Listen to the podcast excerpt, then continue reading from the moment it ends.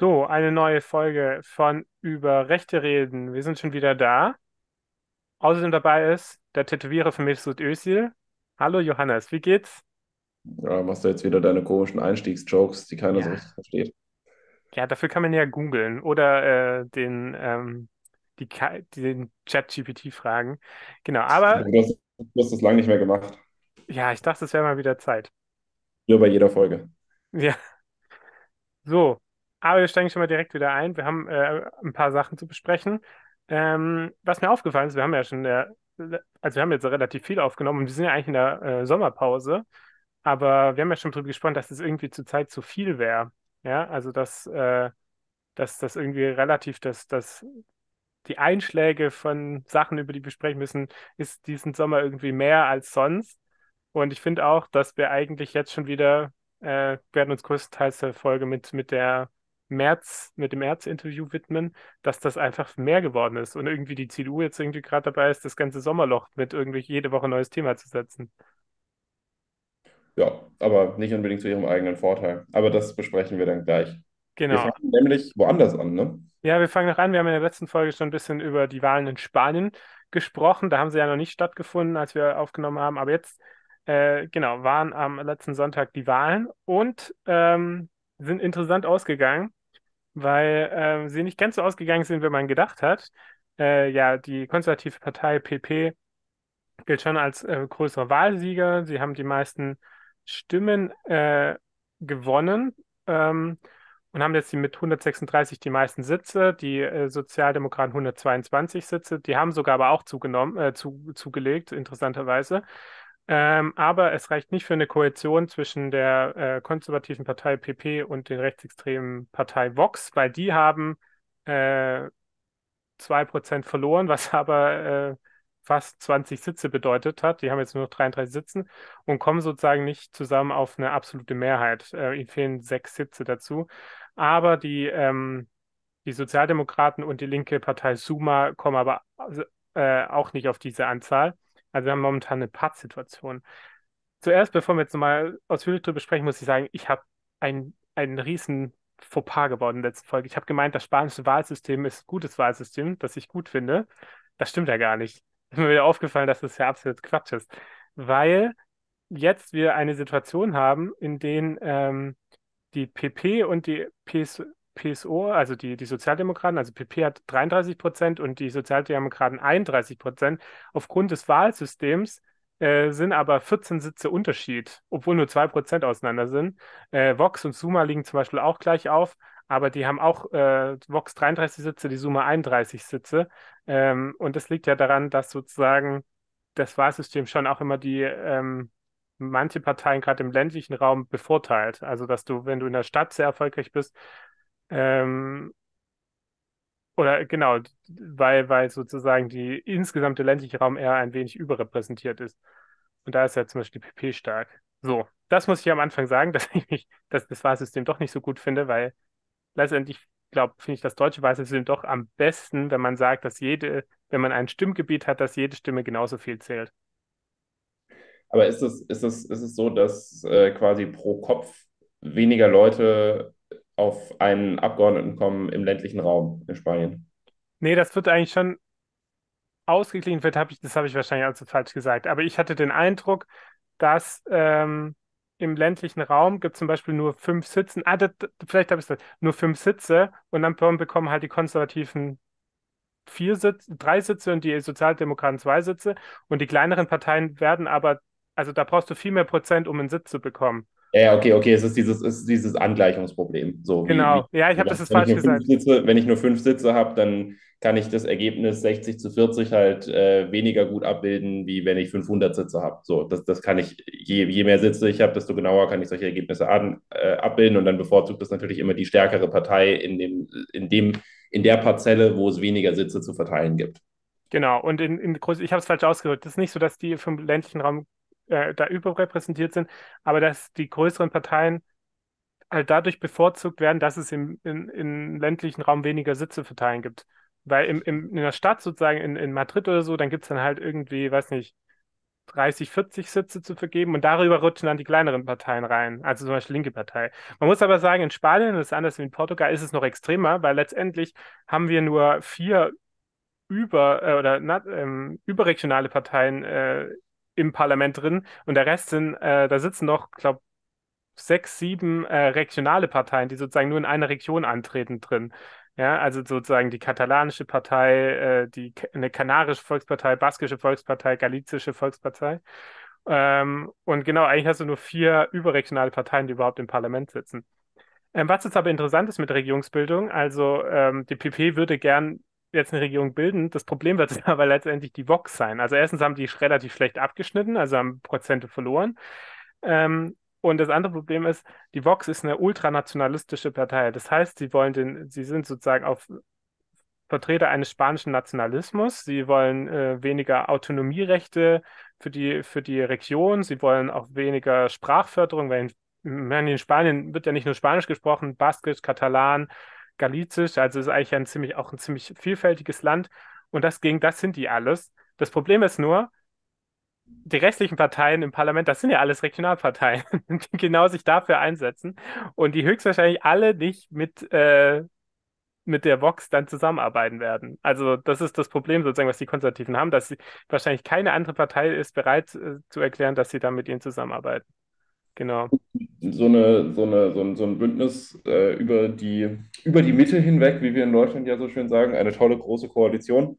Eher unwahrscheinlich in Spanien? In Spanien ist es eigentlich sehr unwahrscheinlich. Also die sind sich ja relativ feindlich gesinnt, die zwei großen Parteien. Und es gibt in Spanien nicht diese Tradition, das zu machen, weil eigentlich die beiden Parteien eigentlich normalerweise entweder früher eigentlich immer die absolute Mehrheit gewonnen haben. Das geht jetzt halt nicht mehr. Also das gibt nicht so wirklich Koalition bilden. Das ist eher so eine neue Entwicklung. Aber ähm, es, ist, es, gibt, es, gibt, es gibt noch klare Lager sozusagen. Also so wie, wie, wie man jetzt so in Deutschland sagen könnte, vielleicht so für, für verhältnismäßig, also ne, keine Gleichsetzung von Vox und FDP, aber wenn man so sagen würde, Schwarz-Gelb und Rot-Grün waren mal so Blöcke, die konnten halt Wahlen für sich entscheiden. Es gab zumindest mal eine kurze Zeit, in der das irgendwie so zwischen diesen beiden Modellen hin und her gewandert ist, äh, so grundsätzlich. Ähm, ist es in Spanien vielleicht noch, dass man halt äh, die Konservativen und die Rechtsextremen und äh, dann die Sozialdemokraten und die Linken hat. Genau, ja, so könnte man sich vorstellen, wobei das ja sozusagen auf Bundesebene ein neues Bildungsjahr gewesen ist, aber es genau auf Regionalebene ja schon gibt. Ähm, aber genau, das ist so ein bisschen das Problem. Das ist der Vorteil, das ist nämlich das Interessante. Es könnte ja sozusagen Sanchez sogar im Amt bleiben, weil er sozusagen ein Bündnis mit diesen Regionalparteien ja bereits gemacht hat. Er hat ja bereits eine Minderheitsregierung angeführt, mit der Tolerierung dieser Parteien. Was aber interessant ist, äh, dass es jetzt wahrscheinlich auf eine Partei besonders ankommt, nämlich die Regionalpartei mit den meisten Stimmen, mit sieben Sitzen äh, oder mit sieben Sitzen im Parlament, nämlich die äh, Abkürzung JX-CAT. Das sind die, oh, ich kann kein Katalan, Junts, Junts per Catalunya, ähm, deren bekanntestes Gesicht ein gewisser Charles Puigdemont ist. Kennst du noch? Ja, ja, ja, ja, sag, sag mir was. Genau, äh, in Brüssel. genau, mittlerweile in Brüssel, weil in Spanien immer noch ein Verfahren gegen ihn läuft. Ähm, und Der ist noch in Brüssel. der ist in Brüssel. Ich glaube, er kann Okay, nämlich ich auch nicht dachte, nach ich dachte, ich dachte, er wäre mittlerweile woanders. Aber okay, dann ist er noch in Nee, ich glaube, er ist immer noch Abgeordneter in Brüssel und ich meine, dass er ja immer noch nicht nach Spanien ausreisen kann oder wieder einreisen kann, weil ihm sozusagen dann Gefängnis droht. Also es gibt ja immer noch Leute, gegen die der Verfahren laufen und im Gefängnis sitzen. Genau. Und ähm, ja, und das ist interessant, weil die fordern natürlich jetzt ein neues Unabhängigkeitsreferendum für Katalonien äh, oder halt irgendwie eine, ähm, äh, wie heißt das rechtlich, wenn, wenn Stra Strafverfolgung nicht stattfindet, äh, eine Amnestie? Nee, für, Ja, doch. genau, für, für die, die sozusagen damals 2017 beteiligt waren an diesem, äh, an diesem Referendum, was ja durchgeführt wurde. Ähm, genau. Und das ist jetzt interessant, es ist nämlich Puigdemont wieder drin. Ähm, letztendlich das Wahlrecht in Spanien ist so, der, der, der Ministerpräsident wird so gewählt, also Sanchez ist ja jetzt immer noch im Amt, solange kein anderer gewählt wird, dass du in den ersten zwei Runden brauchst du die absolute Mehrheit, aber in der dritten Runde reichen die meisten Ja-Stimmen. Und da wäre ja sozusagen der konservative Facio mit der Vox vorne. Und da ist jetzt nur die Frage, es ist jetzt nicht so unwahrscheinlich, ob vielleicht die Regionalparteien dann auch eher sagen, ja, dann äh, lassen wir doch lieber den Sanchez als Ministerpräsidenten. Genau. Aber dann mal sehen, wie sich das entwickelt. Genau. Was aber interessant ist, dass das Knapp, ja auch knapp ist es, knapp ist es auf jeden Fall, ne, wenn ab, man sich die Sitzverteilung dann mal so anguckt. Genau. Ähm, ja. Ist absolut knapp, aber als, als Fazit, was man sagen kann, ähm, ist, dass er sozusagen sich, da man deutlich sehen kann, dass die konservative Partei sich da halt auch eine Sackgasse gebracht hat. Also ihr Spiel ist nicht aufgegangen, sozusagen also ich meine, sie haben das nie öffentlich gesagt, aber sie wären diese Koalition mit der Vox eingegangen. Jetzt hindert sie die Vox aber eigentlich daran, diese äh, zu regieren, weil sonst halt niemand mit ihnen zusammenarbeiten kann. Könnte auch eine Lehre vielleicht sein für, für andere europäische Parteien. Und auch in Europa so war man auch eher unzufrieden. Man hat natürlich gehofft, dass jetzt hier eine neue rechts, rechtsextreme Regierung da im Amt ist, also gerade in Italien und so. Genau, also das jetzt mal zur Wahl in Spanien. Können wir auf jeden Fall gespannt sein, wie es da weitergeht. Aber der, es gab einen Rechtsruck, aber er ist nicht so deutlich ausgefallen wie befürchtet. Ja, schön, dass es auch in Deutschland rechtsextreme Parteien gibt, mit denen wir uns befassen können, nicht wahr? Eine schöne Überleitung. Ähm, genau, weil wir nehmen hier freitags auf. Es findet, hat, es hat heute am 28. Juli äh, der AfD-Europaparteitag statt, äh, begonnen, begonnen. Genau, Ja, er wird, er wird, er wird stattgefunden haben. Genau. Ähm, er hat, ähm, Das ist einfach was Schönes. äh, genau, ähm, nämlich äh, in Magdeburg findet er statt und er findet sowohl dieses Wochenende als auch nächstes Wochenende statt und es finden auch zwei Parteitage statt. Nämlich jetzt findet, glaube ich, der offizielle Parteitag statt, also der turnusmäßig stattfinden muss und morgen beginnt dann der Europaparteitag am Samstag. Genau, und der Europaparteitag ist ja sogar aufgeteilt auf zwei Wochenenden, wenn ich das richtig im Kopf Genau, habe, ja. weil da die AfD viele, viele, viele Leute wählen will, ne? Genau, also ich meine, die AfD Höhenflug hier, 20 Prozent in Umfragen. Äh, da äh, besteht natürlich großes Interesse, sich einen Listenplatz äh, äh, zu, zu ergattern. Und ähm, genau. Und äh, da geht es jetzt darum, wer da, dafür kandidieren möchte. Was interessant ist, wir, wir werden jetzt mal in einer zukünftigen Folge auch mal äh, dann drüber sprechen, was eigentlich alles über diesen Parteitag dann besprochen wurde ähm, oder ausführlich und wer dann auf der Liste steht und wer nicht und wie es ausgegangen ist. Was aber interessant ist, ähm, rauszufinden, wer, dass, dass sie ein Personalproblem haben, so ein bisschen, weil so ganz klar ist, wer jetzt wirklich kandidieren will, ist noch nicht so klar, weil in der ARD stand es ganz so gut, dass die, A, äh, die der AfD ein, ein, äh, ein Kater, Katerstimmung drohen könnte, weil bisher die Leute, die sich sozusagen über das Online-Tool gemeldet haben oder sich ihre Bewerbung eingereicht haben, das sind größtenteils irgendwelche ähm, Mitglieder in Orts- und Kreisverbänden, die bisher noch nie ein politisches Amt inne hatten. Und äh, was interessant ist, dass, ähm, dass viele dann halt so Sachen reinschreiben. Ähm, da gab es eine gute, gute Auflistung. Ähm, ja, wa warum sie nach Europa wollen. Also, sie wollen sich das mal so angucken, wie der Hase, wie das so läuft, schreibt Christina Prieskorn aus Schleswig-Holstein. Wie der Hase hoppelt, äh, in Brüssel hoppelt, das möchte sie, die Erfahrung möchte sie machen. Ein anderer sieht, äh, Sildi Kellmetter aus Bayern will äh, sich gegen die weltweite Diskriminierung gegen das deutsche Volk einsetzen und einen Friedensvertrag mit den USA aushandeln. Und Johannes, genau, und Johannes Norman aus der, auch aus Bayern, der will, dass Ursula von der Leyen bald im Gefängnis sitzt und zwar äh, sehr lange. Das ist seine äh, Motivation, ins Europaparlament zu ziehen. Bei der, bei der ersten Person, die du dir aufgelistet hast, ich glaube, wir haben das gleiche gelesen, da stand auch noch dabei, dass sie, dass sie äh, auch in ihre Bewerbung reingeschrieben hat, dass ja auch die finanziellen Vorteile als EU-Parlamentarier toll sind. Das fand ich auch irgendwie so, so ein bisschen funny. So, schon, also ich fand es sehr ehrlich, aber schon noch geil. So, äh, ich möchte ins EU-Parlament, weil ich da Geld verdienen kann.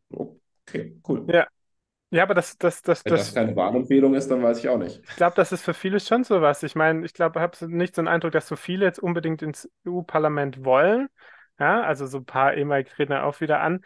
Ähm, aber ja, das ist äh, eine Relat Partei mit relativ wenig Mitgliedern, 30.000, im Gegenteil, FDP hat zum Beispiel 77.000 und dann sind natürlich solche Plätze heiß begehrt. Ich meine, das ist eine, wenn man sagt, ein Job mit einer sehr guten Bezahlung für das, dass man eigentlich gar nicht arbeiten muss.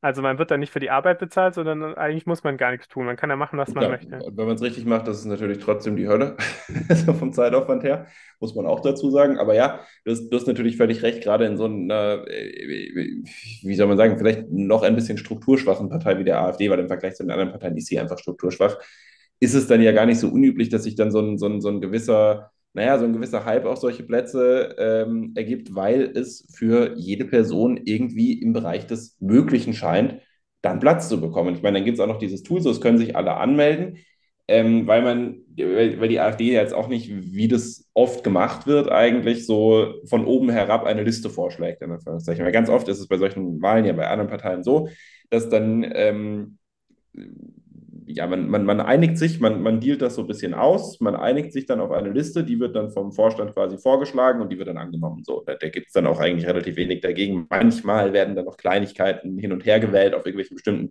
Positionen, das mag dann schon mal noch passieren, aber so im Großen und Ganzen passiert dann nicht mehr wahnsinnig viel. Bei der AfD ist es jetzt wohl so, dass man es auch gar nicht geschafft hat, sich auf so eine Liste zu einigen. Und ich meine, da kann man jetzt auch sagen, passiert selten, aber da kann man jetzt auch sagen, so eigentlich ist das ja durchaus auch mal was recht Erfrischendes, ne? Ähm, dass man nicht so, nicht so alles schon mal vorher abgehaftet hat und so die üblichen Leute auf die üblichen Posten geschoben werden, so wie es gerade passt, äh, nach Parteiproport, sondern dass so die Leute, die auf dem Parteitag sind, das tatsächlich wählen können. Es droht dadurch aber natürlich sehr, sehr, sehr, sehr, sehr viel Chaos. So, das, das, ist, das ist einfach so der springende Punkt bei der ganzen Sache. Und das wird spannend zu sehen, wie sich denn diese Leute präsentieren, wie die Partei das überhaupt inhaltlich organisieren will, weil ich sage mal, so ein Wahlgang, man kann sich das vorstellen, weiß ich nicht, wenn sich jetzt auf einem bestimmten Listenplatz zehn Leute bewerben und die alle sich dann vorstellen müssen, dann irgendwie noch irgendwelche Fragen beantworten müssen, dann muss man wählen dann und so weiter und so fort. Das, da geht ja viel Zeit drauf, ne? Das, das darf man ja echt nicht unterschätzen. Ähm, und dann ja, weiß ich nicht, bin ich mal gespannt, wie dieses Verfahren laufen wird. Was auch noch ein Fragezeichen ist, ist, dass man schon mal gesagt hat, okay, eine Voraussetzung dafür, dass man sich bewirbt, ist, dass man sich zum Europawahlprogramm der AfD bekennt. Ja, nur die AfD hat noch gar kein Europawahlprogramm. Das habe ich auch gelesen, das finde ich auch sehr lustig, weil äh, man sozusagen versichert, dass man sich zu dem Programm hält, bevor das Programm beschlossen wird. Das ist ja eine sehr lustige Reihenfolge. Ähm, ja, genau. genau. Wie, wie soll man das denn überhaupt machen? Äh, zumal man ja auch da wieder sagen muss, das Verhältnis der AfD zur EU ist schwierig bis sehr ambivalent. Und das ist, also ne, auch, das, auch das ist ja so eine, so eine Erklärung dafür, dass es jetzt wenig Parteiprominenz gibt, die scharf auf diese Posten ist, weil in der AfD ist ja die, ähm, die Forderung, dass man die EU komplett abschafft, äh, eher Mainstream als, weiß ich nicht, als Pro-EU-Position, sage ich mal. Ich meine, es gab diese Geschichte mit dem Leitantrag, das war ja schon vor, vor ein paar Wochen in der Presse, dass da durchgesickert ist, dass in einem AfD-Leitantrag eigentlich mal drin gestanden ist, ähm, dass man für eine Abschaffung der EU ist und dann sollte irgendwie eine neue Struktur gegründet werden. Das will man jetzt, also das, das hat die AfD dann als redaktionellen Fehler bezeichnet. Ähm, ja, so klassischer Tippfehler, ne? So mal aus Versehen in die Überschrift rein Abschaffung der EU, aber meinte eigentlich äh, was ganz anderes. Klar, es ist extrem glaubwürdig.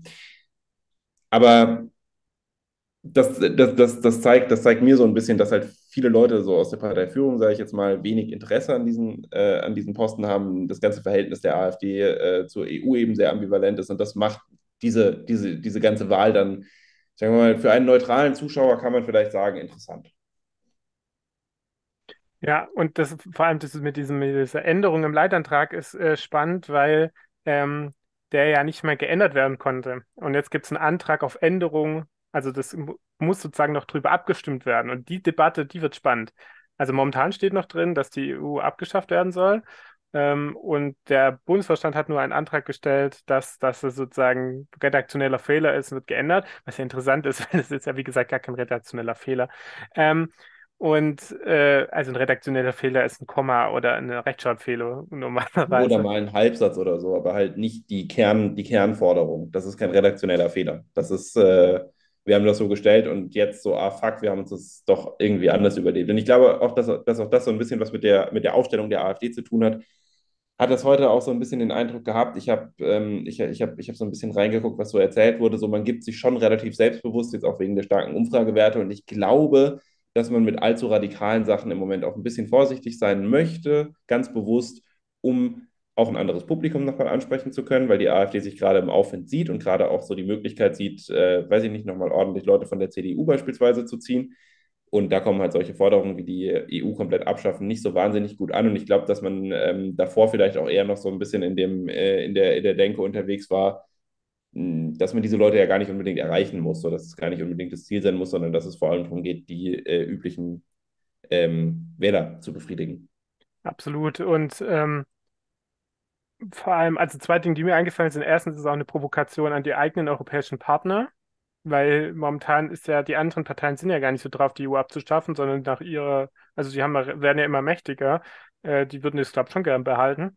Ähm, und zweitens denke ich mir, das wollte ich mal fragen als Juristen. Kann, kann, äh, macht es überhaupt Sinn zu fördern, die EU abzuschaffen? Also man kann ja nur als Deutschland austreten, aber kann sich die EU auch richtig abschaffen oder wie, wie funktioniert das? Klar kann die EU sich abschaffen. Also grundsätzlich ist es so, die äh, Mitgliedstaaten haben Verträge geschlossen und diese Verträge schaffen die EU.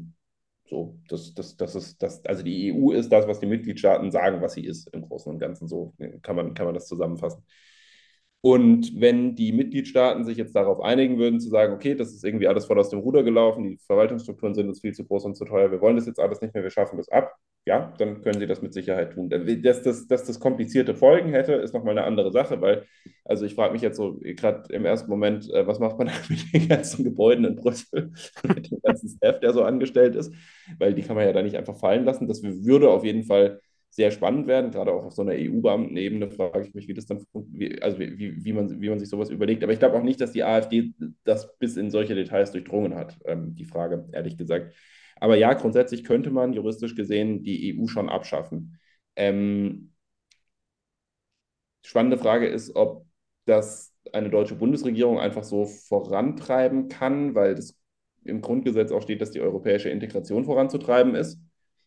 Ähm, da müsste man vielleicht auch noch die Verfassung vorher ändern, aber da möchte ich mich jetzt nicht zu weit aus dem Fenster lehnen, weil ich in dem Thema jetzt nicht so äh, explizit drin bin. Ich würde aber sagen, also juristisch möglich ist es auf jeden Fall, die EU abzuschaffen. Es ist aber mit riesigen Hürden verbunden. Also es wäre ein sehr, sehr, sehr, sehr, sehr komplizierter Prozess. Ähm, ja, eventuell müsste man auch das Grundgesetz ändern. Das kann schon sein. Okay, ja, spannend. Und ähm, genau, mal gucken, wie es da weitergeht. Ich bin mal gespannt, ob der Antrag noch drin bleibt oder nicht. Es gibt auch richtig Ärger bei der Spitzenkandidatur. Ist, äh, es kandidiert ja noch niemand. Meisten sprechen davon, dass es Maximilian Krah machen könnte, äh, was ja, da, über den haben wir auch schon mal gesprochen, ausführlich in der Folge.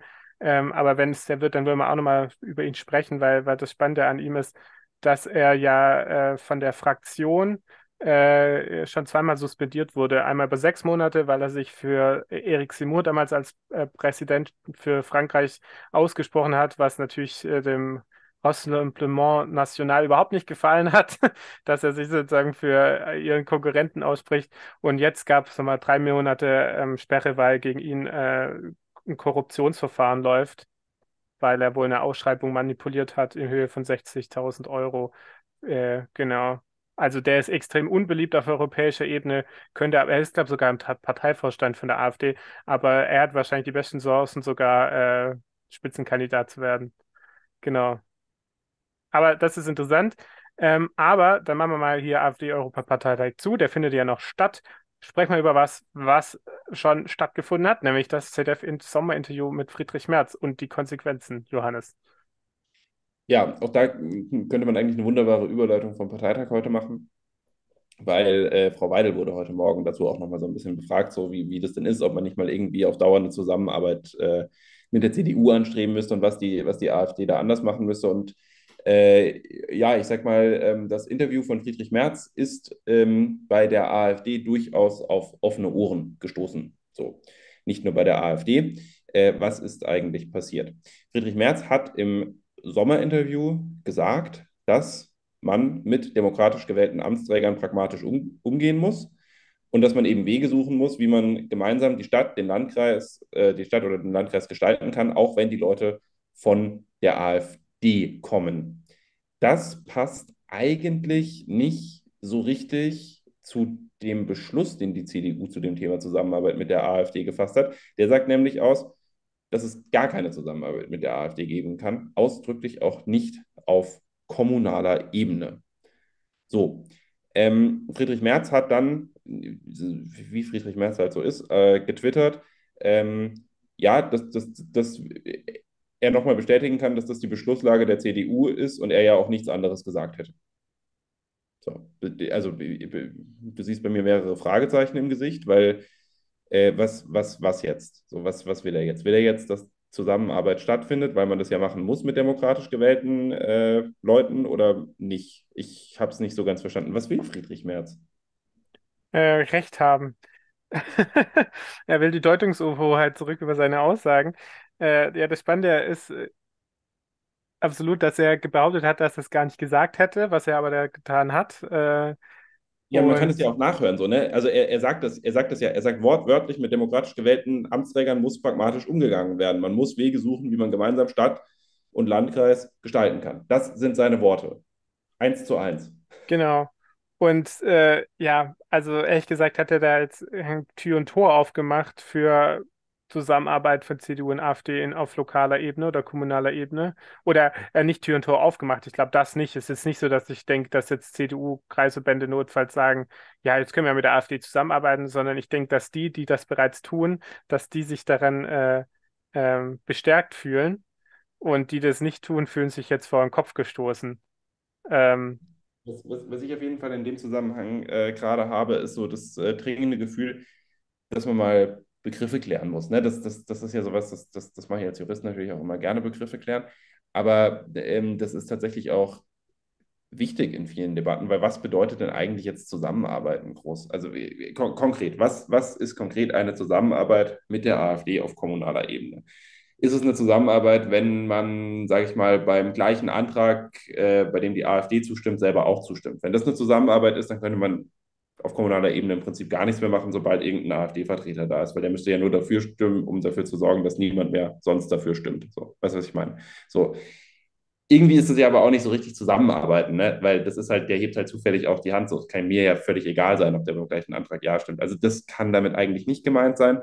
Dann könnte man sagen, hm, okay, vielleicht, ähm, vielleicht das Zusammenarbeiten dann, wenn, äh, wenn, keine Ahnung, ähm, der Antrag von jemandem aus der AfD gekommen ist. Das könnte eine Zusammenarbeit sein. Dann könnte man sagen, Zusammenarbeiten ist, wenn man mit der AfD gemeinsam Beschlüsse vorbereitet. Also es gibt ja ganz viele Spielarten davon, wie dieses Wort Zusammenarbeiten zu verstehen ist. Und was ich jetzt ganz viel gelesen habe, ist, dass Leute aus der CDU, unter anderem auch Kretschmer, sächsischer Ministerpräsident, gesagt haben, ja, wir müssen damit mehr Pragmatismus vorgehen, weil die AfD ist halt da so und äh, die werden jetzt bei vielen, bei vielen, also gerade da, wo sie jetzt auch quasi Legislativverantwortung, äh, Exekutivverantwortung, Entschuldigung, haben, durch die Wahlen äh, in Sonneberg.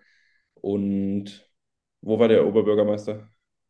ähm, Ragun Jasnitz. Genau dort. Da haben sie jetzt ja auch Exekutivverantwortung, dass man dort ja gar nicht vorbeikäme, irgendwie Sachen, die die AfD vorbereitet, mit abzustimmen. So und ähm, ja, bis zu einem, bis zu einem gewissen Punkt mag das so sein, wenn jetzt zum Beispiel, keine Ahnung, in der Verwaltung, äh, wo die AfD dann auch was zu sagen hat, die Entscheidung gefällt wird, dass irgendwo ein Zebrastreifen errichtet wird, dann wird man mit der AfD zusammenstimmen, wenn man dafür stimmt. Aber das ist in, also für mich ist das, ist, ist das noch nicht so richtig zusammenarbeiten, weil richtig zusammenarbeiten würde man erst dann, wenn man mit der AfD zusammen Mehrheiten für bestimmte Sachen organisiert und auch politische Entscheidungen trifft. So einfach das Abnicken von Verwaltungsentscheidungen, ja, das macht man in jedem Parlament so ein bisschen, aber da würde ich persönlich noch nicht von Zusammenarbeit sprechen. Ich habe so das Gefühl, deswegen habe ich gerade Kretschmer erwähnt, dass es jetzt eine ganze Reihe von Leuten gibt, die versucht, da so eine gewisse Begriffsidentität herzustellen, dass man sagt, mit der AfD stimmen ist ja auch mit der AfD zusammenarbeiten. Das schafft dann wieder ganz viel Verwirrung und legitimiert ein bisschen so durch die Hintertür, dass man mit der AfD dann doch mal Beschlussvorlagen äh, bespricht oder Mehrheiten nur auf Grundlage der AfD durchsetzen kann. Ähm, wie zum Beispiel beim Thema Gendern. Ne? Ist ja nicht so, dass es das noch nicht gegeben hätte in Deutschland da stimmen AfD und CDU inzwischen, muss man ja sagen, mit einer gewissen Regelmäßigkeit dafür, dass man Gendern eben irgendwie für die Verwaltung oder für, für, für wen auch immer verbietet. Und das ist dann schon eine Zusammenarbeit, weil das hätte ohne die AfD keine Mehrheit. So, und deswegen sage ich an der Stelle, wie so oft, Vorsicht mit den Begriffen. Man muss sich so ein bisschen die Gedanken drüber machen, was, was verstehen wir unter Zusammenarbeit und dann eben auch feststellen, nur weil der AfD da auch die Hand hebt, bei einem Antrag, bei dem ich die Hand heben will, ist das noch keine Zusammenarbeit. Zumindest für mich. Ich weiß nicht, ob du das fundamental anders siehst. Nee, es geht ja um die entscheidende Frage, ob Sachen mit den Stimmen der AfD eine Mehrheit haben oder halt sozusagen auch ohne die AfD. Das ist sozusagen die entscheidende Frage. Außerdem wird da auch immer so durch, äh, durcheinander gemischt, dass ja, jetzt kommt ja oft das Argument, ja, man muss pragmatisch zusammenarbeiten, weil es kann ja jetzt nicht sein, dass wir keine Straßen mehr bauen oder keine Schulen mehr aufmachen, Kitas gründen oder was auch immer. Und damit impliziert man ja eigentlich, dass ja nur die AfD und die CDU dafür sind und die anderen immer dagegen. Das ist ja Quatsch. Also ich würde mal behaupten, dass ein Antrag, der jetzt die Straßen beschäftigt, dass der eher fast absolute mehr oder nicht absolut, der bekommt äh, 100% Zustimmung meistens wahrscheinlich.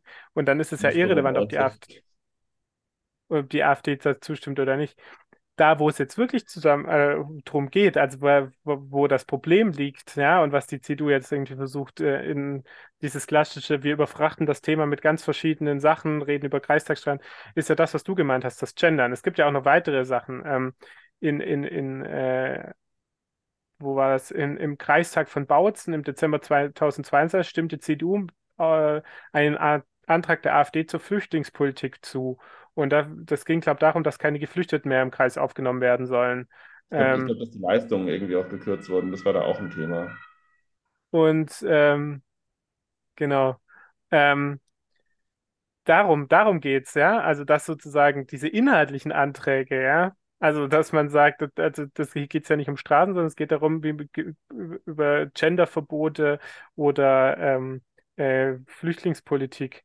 Dann gibt es ja auch so Sachen wie, ähm, äh, stimmt, das habe ich jetzt auch gelesen, ein Eklat in, wo war das? In, auch in Sachsen, äh, in Limbach-Oberfrohna. Da hat nämlich der Stadtrat äh, oder der, der Stadtrat hat äh, mit Stimmen ähm, von CDU, Freien Wählern und der AfD dafür gesorgt, dass Stolpersteine ähm, oder bei der, es, halt, es sollten weitere Stolpersteine verlegt werden, aber zwei Personen wurde von der Liste gestrichen, äh, nämlich zwei äh, KPD-Mitglieder. Also da hat dann sozusagen äh, die CDU mit der AfD dafür gesorgt, dass die Namen gestrichen werden.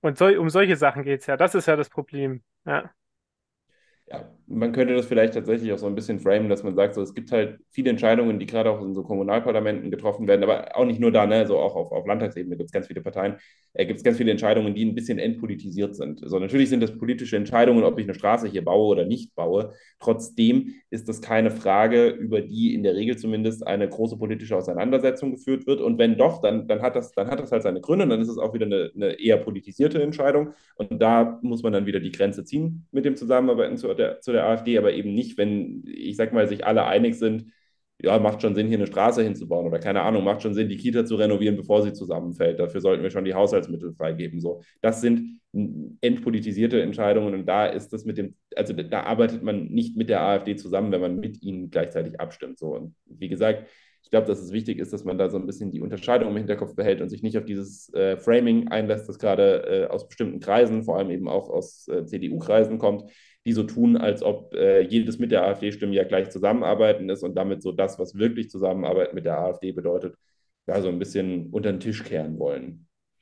So, was ich aber auch noch sagen muss ähm, bei dem ganzen Thema ist, das, was da jetzt passiert ist, also diese Aussage von Friedrich Merz, sagen wieder viele, ja, so ist er halt der Merz, der, der lässt da manchmal was raus, was er nicht so richtig durchdacht hat und es war dann irgendwie keine böse Absicht oder sonst was. Ganz ehrlich, ganz ehrlich, äh, I call it Bullshit. Ich, ich glaube das nicht. Ich glaube nicht, dass nach den letzten Wochen diese, diese Aussage von Merz irgendwie ein Unfall gewesen ist, ein unglücklicher oder irgendwie ein Missverständnis oder sowas. Ich glaube, dass Merz gerade ein sehr bewusstes Spiel spielt und die, äh, die CDU sehr viel konservativer, sehr viel weiter rechts aufstellen möchte. Er schneidet diese Partei auf sich zu. Und ich habe jetzt mal so ein bisschen rausgesucht, was mir quasi so schnell in den Kopf gekommen ist, äh, was in den letzten Monaten aus der CDU so zu hören war, was das vielleicht ein bisschen unterstreichen kann. Ne? So, jetzt einfach mal nur, das muss man sich dann auch mal vor Augen führen, das sind jetzt Sachen, die sind in den letzten zwei, drei Monaten passieren, äh, passiert. Ich fange an mit dem Thema Heizungshammer, das die CDU so geframed hat, als ob äh, dieses Gesetz den Untergang des deutschen Mittelstands äh, bedeuten würde.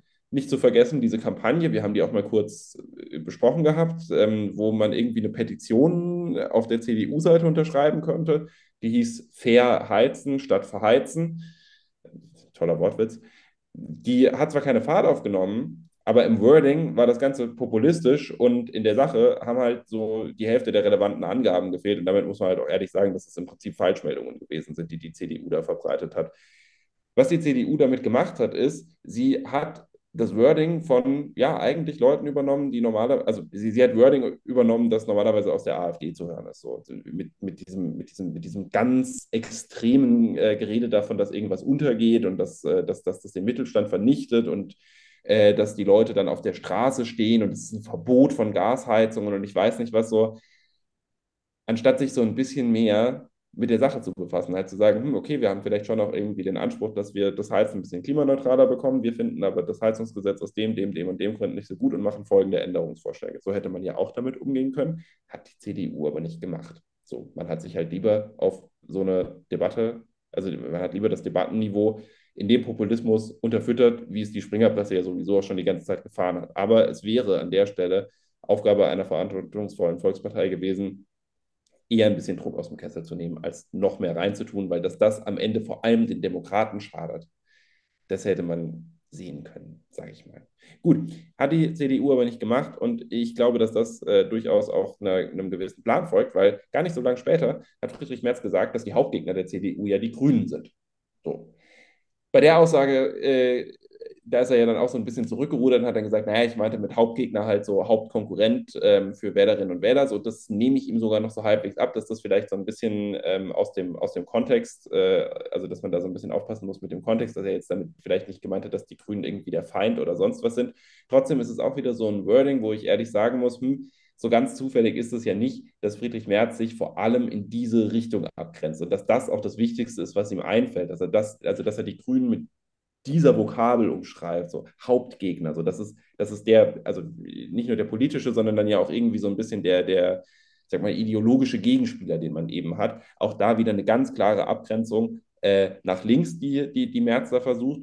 Ähm, und damit stellt er sich und die CDU eben auch wieder weiter konservativ aus. Dann wurde Linnemann Generalsekretär, auch da haben wir schon drüber gesprochen.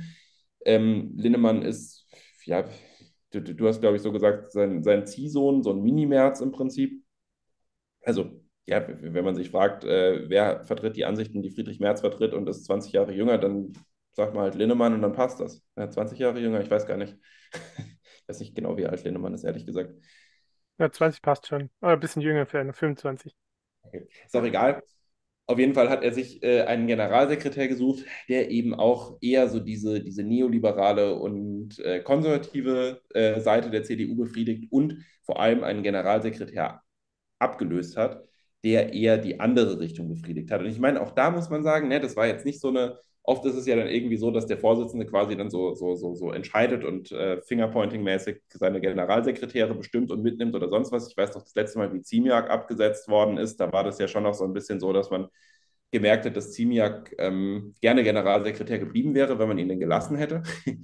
ähm, dieses Mal war es so, dass Chaya auch gesagt, also man hat sich so einvernehmlich getrennt und ich bin mir nicht ganz sicher, ob Chaya nicht auch so gesagt hat, okay, das, wie die CDU gerade so intern aufgestellt wird, das passt mir jetzt halt nicht mehr so. Ich, ich, ich mag da auch nicht mehr mitspielen. Keine Ahnung, man hört da wenig von ihm, äh, was auch sicherlich gute Gründe hat. Ist aber eben auch wieder was, wo die CDU strategisch anders ausgerichtet wird. Mit so einer Generalsekretärentscheidung ist schon nicht ganz unerheblich. Das konnte man nämlich schon einen Tag nachdem Linnemann Generalsekretär geworden ist, bewundern, als Linnemann gefordert hat. Da gab es wieder so Freibadschlägereien und dann war die Republik für irgendwie äh, drei Tage im totalen Aufruhr. Da gab es vielleicht ein kurzes Sommerloch in der Zeit, weiß auch nicht. Ähm, Lindemann hat dann gefordert, dass es Schnellverfahren vor Strafgerichten äh, für Freibadschläger geben muss. So diese, diese Forderung nach so Schnellverfahren, die ist ja an sich nicht neu. Das hat man schon immer mal wieder gehört. Es gibt auch tatsächlich in der STPO schon die Möglichkeit, dass man Leute innerhalb von 24 Stunden vor Gericht stellt. Also ich hau, ich war jetzt zu Julian, hau ihm auf die Fresse und morgen Abend stehe ich dann vor Gericht. So, das, das, wäre, das wäre dann die, die Idee dahinter. Und das wird immer so damit begründet, also die, die Vorteile werden immer so damit begründet, dass man sagt, okay, die Leute spüren die Konsequenzen von ihrem Handeln direkt. Ne? Ursache, Wirkung. So, ich habe dir heute auf die Fresse gehauen und morgen sagt mir ein Richter, deswegen so, das äh, geht so nicht hier, jetzt musst du Sozialstunden machen. Ähm, ich persönlich bezweifle ein bisschen, dass dieser Effekt wirklich so groß ist. Und soweit ich weiß, gibt es auch keine empirischen Untersuchungen zu dem Thema. Ich bezweifle nämlich, dass es einen großen Unterschied macht, ob man jetzt nach 24 Stunden, einer Woche oder einem Monat vor Gericht steht. Deswegen, dass man vielleicht so diese, diese, diese unmittelbaren Kausalzusammenhang im Kopf nicht mehr so ganz zusammenbekommt, wenn man erst fünf Jahre später für so eine Tat verurteilt wird. Das sehe ich ein. Da weiß man das vielleicht auch gar nicht mehr so im Detail, was man da eigentlich gemacht hat. Meistens werden solche Verfahren dann eh auch, also ja, wird dann gar nicht richtig zu Ende geführt. Aber warum das jetzt noch schneller gehen soll, wie Lindemann das gefordert hat, das verstehe ich nicht. Was ich auffällig finde, ist, in welchem Kontext diese Forderung immer wieder kommt. Weil ich habe den Eindruck, dass diese Forderung gerne dann geführt wird, wenn es um Taten geht, bei denen man in so einem konservativen Spektrum davon ausgeht, dass das äh, phänotypisch nicht deutsche Leute gemacht haben. So. Als ob man denen irgendwie eine Extraerziehung zukommen lassen müsste.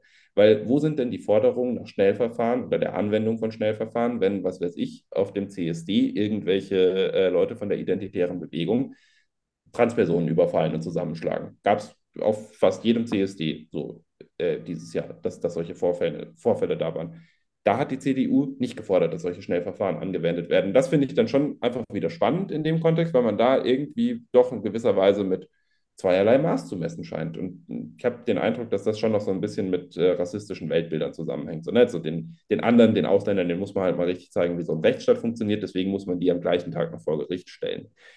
Was mich an dieser Forderung dann auch noch stört, ist, sie bringt ja nicht wirklich was, ne? Weil ähm, die, die, der, der Richterbund hat es, glaube ich, hat danach, glaube ich, geschrieben, so, ja, Schnellverfahren grundsätzlich ganz feine Sache, können wir gerne machen, haben wir kein Problem mit, nur wir brauchen halt Personal dafür. So. Und jetzt stellt man sich dann halt wieder hin, fordert sowas schön und es passiert wieder genau gar nichts. Es gibt ja diese Möglichkeit in der STPO, dass man schnelle Verfahren durchführt, so mit am nächsten Tag und so. Es wird nur so gut wie nicht genutzt, weil die Justiz gar nicht die Angestellten hat, die man bräuchte, um das umzusetzen. Und man muss dann auch ganz ehrlich sagen, es ist ja rechtsstaatlich auch ein bisschen problematisch. Ne? Eine Person, die angeklagt wird, will sich vielleicht um einen Verteidiger kümmern, will dann mit einem Anwalt äh, erscheinen, der Anwalt will sich vorbereiten, der Anwalt will genau wissen, was passiert ist und so weiter und so fort. Das, ist, das, das, sind, schon, das sind schon grundlegende Verfahrensrechte, die damit, sage ich mal, sehr viel schwieriger zu haben sind. Deswegen ich, bin ich auch generell kein Fan von, von dieser Forderung nach Schnellverfahren. Nur ich sage es mal so, wenn man wirklich möchte, dass die Leute relativ zeitig für ihre Taten verurteilt werden, und dafür gibt es dann ja doch ganz gute Gründe, auch alleine um, ähm, ja, um, um, um diese Verfahrenslänge mal so ein bisschen zu reduzieren, das, das, das, das ergibt auf, äh, aus, aus vielen verschiedenen Gründen Sinn, dann müsste man aber eben die Justiz mit besseren Mitteln ausstatten und dafür sorgen, dass die Leute dann halt auf die, aus diesem Grund schneller vor Gericht stehen aber vielleicht auch nicht innerhalb von 12 oder 24 Stunden, sondern eher innerhalb von zwei, drei Wochen. Das wird es vollkommen tun und gibt genug Zeit, sich noch sinnvoll zu verteidigen. Aber gut, auch da wieder sehen wir, also sehe ich persönlich zumindest, eine Schärfung von einem konservativen Profil zusammen mit einer, ich äh, sage es jetzt einfach mal so, leicht rassistischen Grundeinstellung bestimmten Leuten gegenüber. Das, also weiß ich nicht, siehst du vielleicht auch anders? Ich, ich rede so viel, sag mal was. ja, ich muss, äh, nee, ich, ich sehe das genauso wie du. Ich muss gerade überlegen, ob du auch das überhaupt schon mit diesem, der, mit der Asylrechtssache auch schon äh, angesprochen hast. Ich glaube, das hast du sogar nicht mal angesprochen, ne? Nee, das also, ist das der nächste Punkt. Aber du darfst, du darfst auch, du darfst auch gerne rein. Nein, wir haben ja letztes Mal schon ausführlich drüber gesprochen, aber äh, kannst du gerne was dazu nochmal sagen? Aber ja, das, das, du hast vollkommen recht, dass auch das äh, dass das schon in eine gewisse Richtung geht. Und vor allem, das sind ja genau die Leute, die das immer ansprechen, die, die Merz ja in diese Posten gesetzt hat. Linnemann, Frei, das ist ja sozusagen ja. Äh, das enge, enge ja. Netzwerk. Das sind ja genau. seine Leute. Frei, Asylartikel, das ist, könnt ihr in der letzten Folge, glaube ich, nachhören. Folge 72. Ja. Ja, Folge 72 könnt ihr das nachhören. Ähm, da äh, gab es ja diesen Artikel, dass die CDU jetzt da, sich dafür einsetzen will, das Individualrecht auf Asyl abzuschaffen. Beziehungsweise Frei hat gesagt, dass man sich dafür einsetzen müsste, ähm, das Individualrecht auf Asyl abzuschaffen. Auch das ist ja ein Artikel, der nicht geschrieben wird, ohne dass Friedrich Merz vorher weiß, was da passiert. So, das, das, das braucht mir auch keiner erzählen, dass der Freitag so selbstständig zur FAZ geht und sagt, ach, ich habe da mal eine ganz schnieke Idee, ich würde da gerne mal ein paar Zeilen zu schreiben, darf ich mal? Und Merz dann am nächsten Tag die Zeitung aufschlägt, das so durchliest und denkt, ach, das ist ja ein schlauer Mensch, super. Also mit Sicherheit ist auch das abgesprochen gewesen. Und auch das ist eben wieder so, ne? so man, man, versucht, man versucht ja auch gerade so ein bisschen ähm, sieht man ja mit diesen, mit diesen Themen, die gesetzt werden. Man versucht auch gerade wieder so ein bisschen diese, diese ganze Asylthematik auszugraben. Hat Merz im Sommerinterview auch ganz, ganz, ganz, ganz, ganz viel drüber geredet. Das war ihm auch total wichtig, ähm, da nochmal äh, einen Finger in die Wunde zu legen und zu sagen, ja, ja, wir müssen als Land zwar hilfsbereit bleiben, aber es wird ja hunderttausendmal äh, wird unsere Hilfe missbraucht und das geht nicht und dagegen müssen wir ganz strikt vorgehen. Das ist total wichtig. Also die CDU versucht, oder Friedrich Merz versucht mit der CDU auch jetzt noch diesen, diesen, dieses, dieses Asylthema aufzumachen und für sich zu gewinnen. Und dann kommt eben noch dieses Ding Zusammenarbeit mit der AfD dazu. Und all das sind Sachen, wenn man das mal im Gesamtkontext betrachtet, die in meinen Augen dazu führen sollen, dass die CDU Wähler aus dem, aus dem rechten Spektrum, aus dem rechtspopulistischen bis rechtsextremen Spektrum anspricht wieder. Das will Friedrich Merz damit, glaube ich, erreichen. Um die AfD zu schwächen, natürlich so auf der Ebene.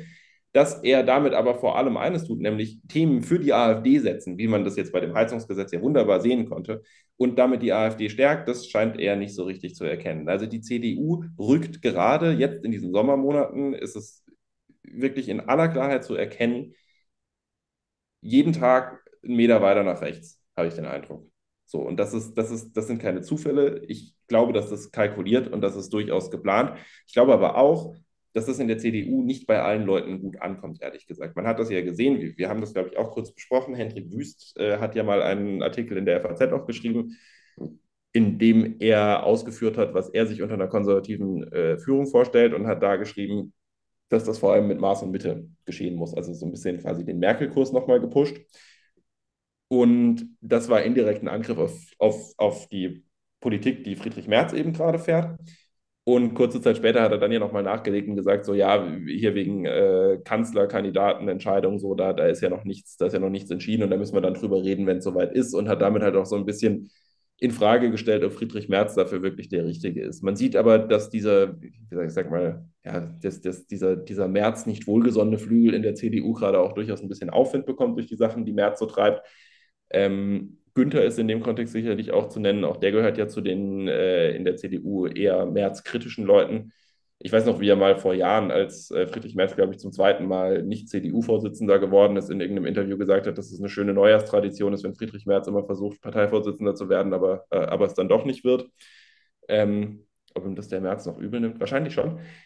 Ähm, der gehört sicherlich mit äh, zu dem Bunde und ganz spannend zu sehen, der regierende Bürgermeister in Berlin, Wegner, der ist auch so von, seiner, von, von seinem Dasein als großer Merz-Fan abgerückt. Der war früher immer sehr pro Merz, hat sich jetzt aber nach diesen Äußerungen im so Sommerinterview sehr deutlich gegen das geäußert, was Merz gesagt hat. Und ich glaube, dass er eben auch, also Wegner, im Kopf hat, naja, muss Berlin regieren und äh, Berlin regieren in die Mitte hinein bedeutet halt schon eher ein bisschen weiter links zu stehen. Und da kommt man mit einem Friedrich Merz nicht unbedingt wahnsinnig gut an.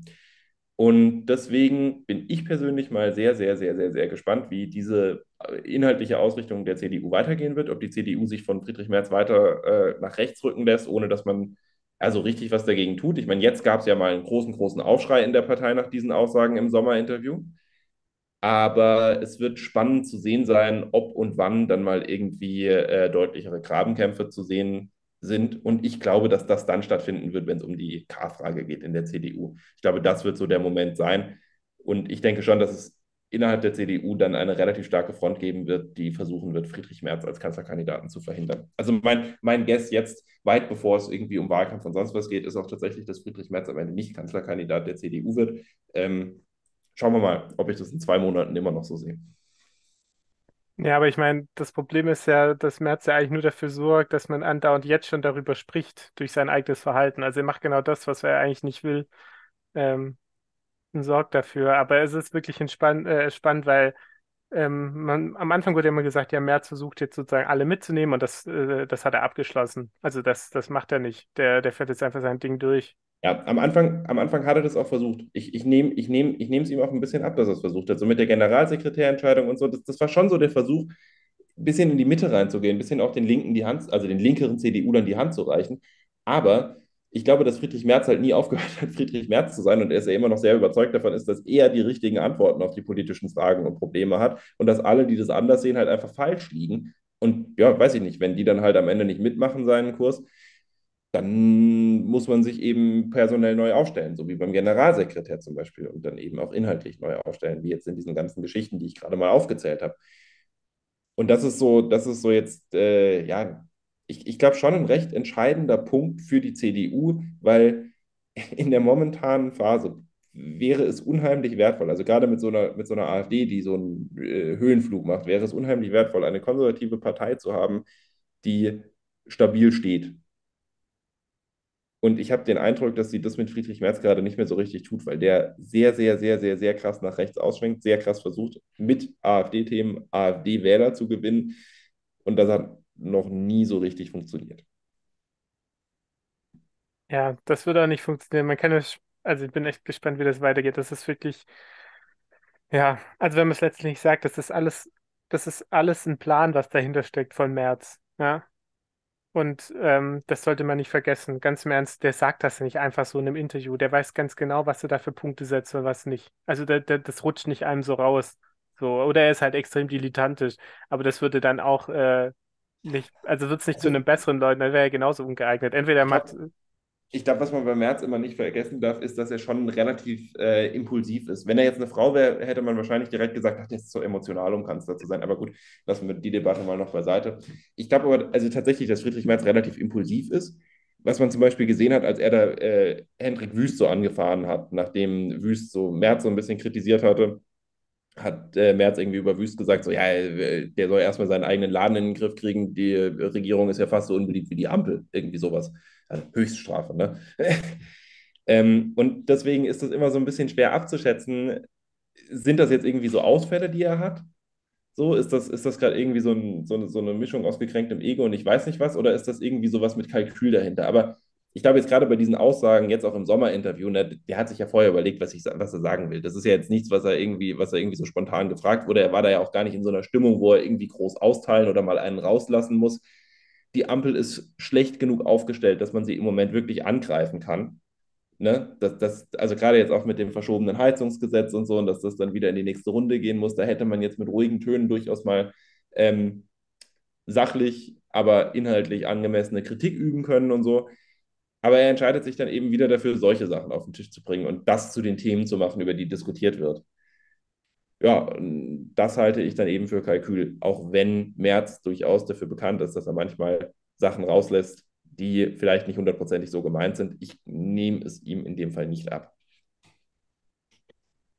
ja, ich auch nicht. Und das große Problem beim Merz ist einfach, und das, das wird sein, darüber wird er stolpern, ist einfach sein, sein Ego. Äh, die Sache hätte man auch sagen können, okay, da habe ich Quatsch erzählt, ziemlichen Quatsch, ich möchte mich dafür entschuldigen. Kann man machen, das macht Friedrich Merz, er sagt, er hat das nicht gesagt. So, Ja, das, obwohl man es ja nachhören kann. So, genau. Und das, ehrlich das gesagt, gesagt. immer aufpassen mit Vergleichen, aber das hat schon was so Trumpeskes. Also dieses, dieses ganz im Ernst, ich, ich, äh, wenn, wenn ich was, wenn ich für was gesagt werde, äh, wa- wa- was kritisiert werde, was ich gesagt habe, dann behaupte ich einfach, ich habe es nicht gesagt, obwohl ich es getan habe. Also dieses immer, immer sagen, ja, an mir liegt, also, weißt du, dieses einfach einfach die Wahrheit ignorieren, einfach so nicht eingestehen zu können, wenn man was falsch gemacht hat. So. Und das ist ja einfach Katastrophe. Also das ist ja wirklich so.